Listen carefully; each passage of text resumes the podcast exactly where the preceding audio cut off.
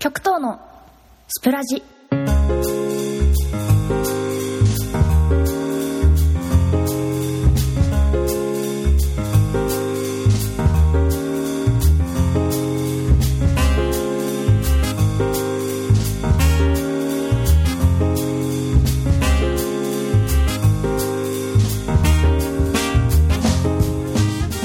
2020年3月12日の木曜日。時刻は夜の11時頃。8人のパーソナリティが日替わりで毎日お送りするラジオ番組「スプラジ」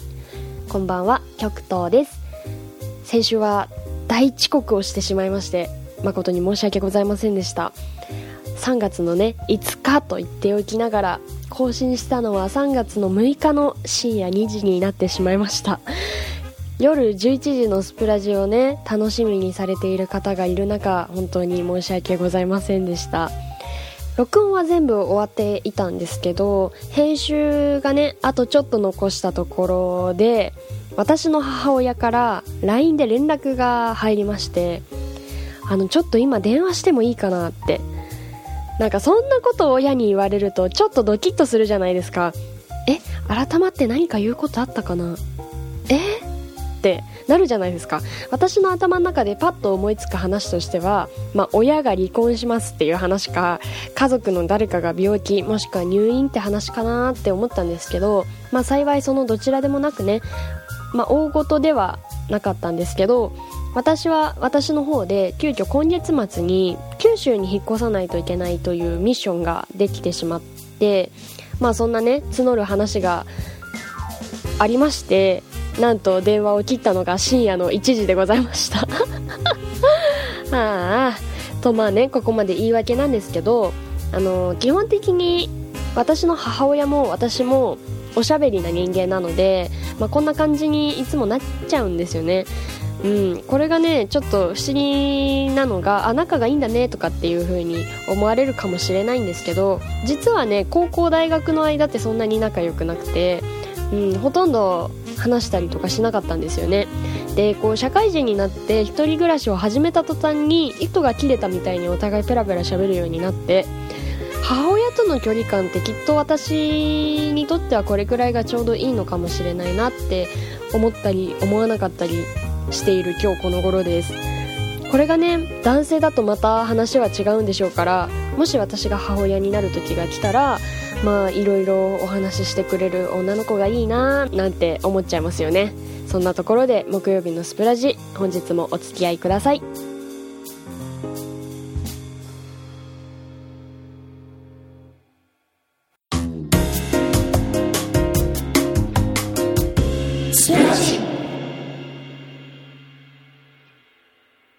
あなたの推し教えてください。略して推し推し。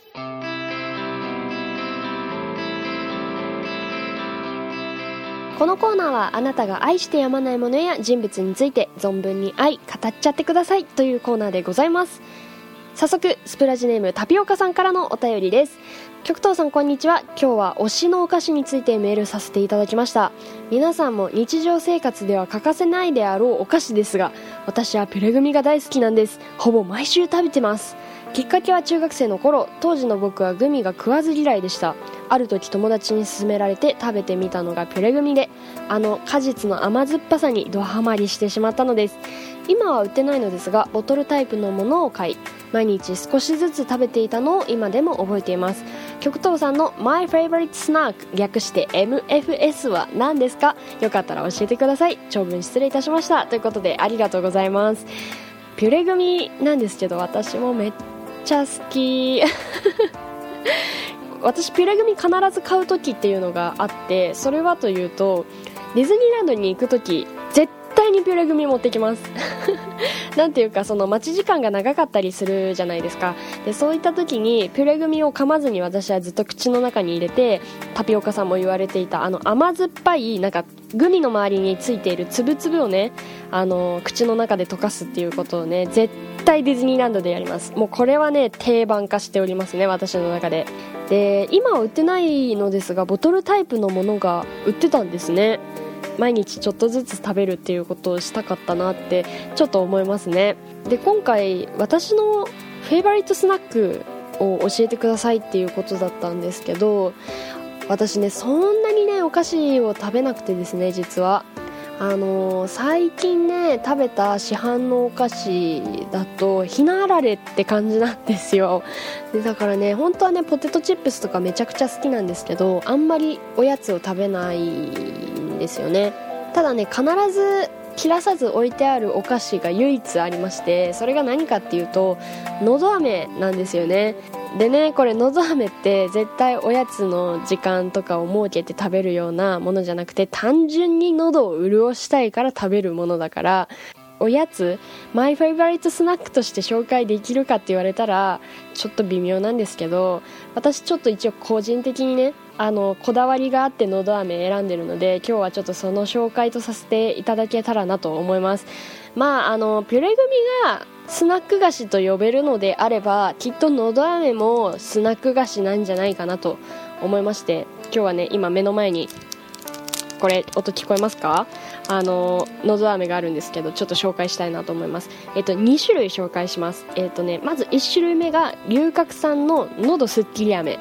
カシスブルーベリー味。でもう一つがえっとね VC3000 のど飴。黄色いパッケージのやつですね。これら2つなんですけどこのね本当は龍角散を食べ続けたいんですよ。なぜなら喉にめっちゃ効くから。でこれなんで私が喉を気にしてるかっていうとあの前職がですね予備校の先生だったのであの基本的にそんなに大きな声を出しても喉が枯れない体作りにはなっていたんですけどそれでもねあの朝から晩まで授業してるとああもうちょっと喉カスカスになってきたな最後の方の授業はっていうなんかね、まあ、喉が潰れるより先にろれつが回らなくなるんですけどあのまあそんな感じで喉をね大事にしている時期があったんですよ。でだから結構喉飴にはこだわりがありまして龍角散がやっぱり一番効くんですよね。でただね龍角散って味飽きるんですよ私。味飽きるから他ののど飴と交互に食べるっていうのが私の中では理想的だったんですね。ただね甘い飴の歯にひっつく感じがすごく好きじゃなくてノンシュガーのタイプのものを選ぶっていうのがありました。でその先ほど言った2つ目の VC3000 のど飴っていうのはあれもノンシュガーの飴なんですよね。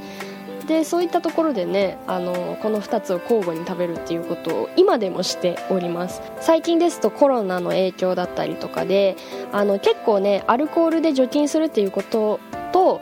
同時に大事なこととして言われているのが保湿らしいんですよね。でだから喉の保湿といった点でものど飴はおすすめなんじゃないかなと思います。タピオカさんお便りありがとうございました。続きましてスプラジネーム坂本乗馬さん。私の推し鉄道の駅舎。またこれまた。またこれまた。あちょっと待って。あちょっともう一回読みますね。私の推し鉄道の駅舎は東京駅です。テレビで東京駅の丸の内口から映像を見た時こんなに美しい駅舎があるのかと感激しこれは生で見たいと思うようになりました。実際生で見てみると明治を感じさせるようなブロック作り。また2017年末に改装工事完成という新しさ。さらに地下道を歩くと大手町日比谷銀座など多くの駅とつながっており人の出入りのワクワク感少し歩くと自然豊かな皇居反対の八重洲口は近代文明の作りでその対比など調べれば調べるほど面白く歩けば歩くほど楽しく見れば見るほど感激します。私は埼玉に住んでいるのですが東京駅に見せられて何度散策しても慣れることは一切なく新たな発見新たな魅力を見出せており暇を見つけては東京駅までリフレッシュしに行っています。これが私の推し鉄道の駅舎です。ということでありがとうございます。これまたねマニアックな話を持ってきましたね。このね坂本乗馬さんは東京駅をね見るっていう風に言われていたんですけどあの東京駅は割と俯瞰しやすい駅舎なんですよね。パッと全体を見やすいように作られているんですよ。ロータリーとかがね。これを聞いてるそこのあなたはあなたの家の最寄り駅がどんな形の建物をしているか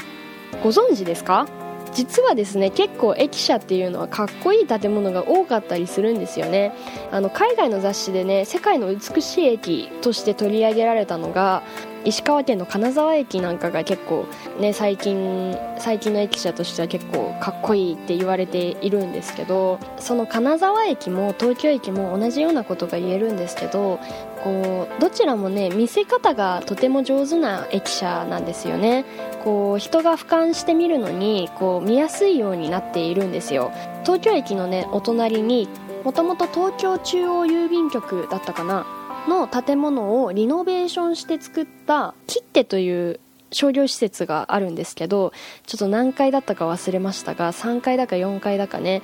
にあの郵便局長室というものがあの残されておりましてそこからね東京駅のその改装工事で完成した北のドームだったかな？があの外側から見れるようになっているんですよ近くで。でだからそういったねこう東京駅東京駅の駅舎を見せることに結構ちゃんとお金がかかってたりするんですよね。だからまあ私も東京駅めちゃくちゃ好きなんですけどあの実はね駅舎って他にもかっこいい駅舎あるんですよっていうことが言いたいです。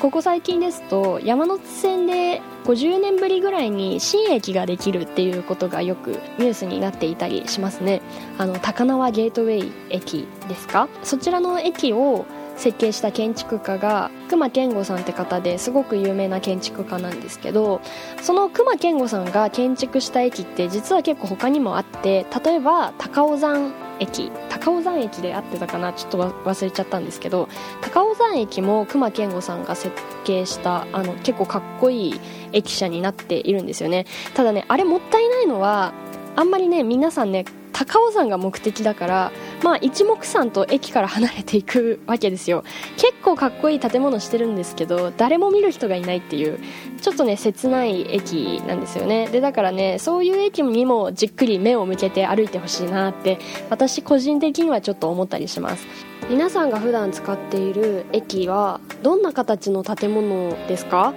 ちょっと足を止めて俯瞰して駅舎を見てみるとあこんな形の建物だったんだっていう新しい発見が絶対にあると思います。一度立ち止まって駅舎を見てみてはいかがでしょうか。坂本乗馬さんすごく私が喋れるお便りを送っていただきましてありがとうございます。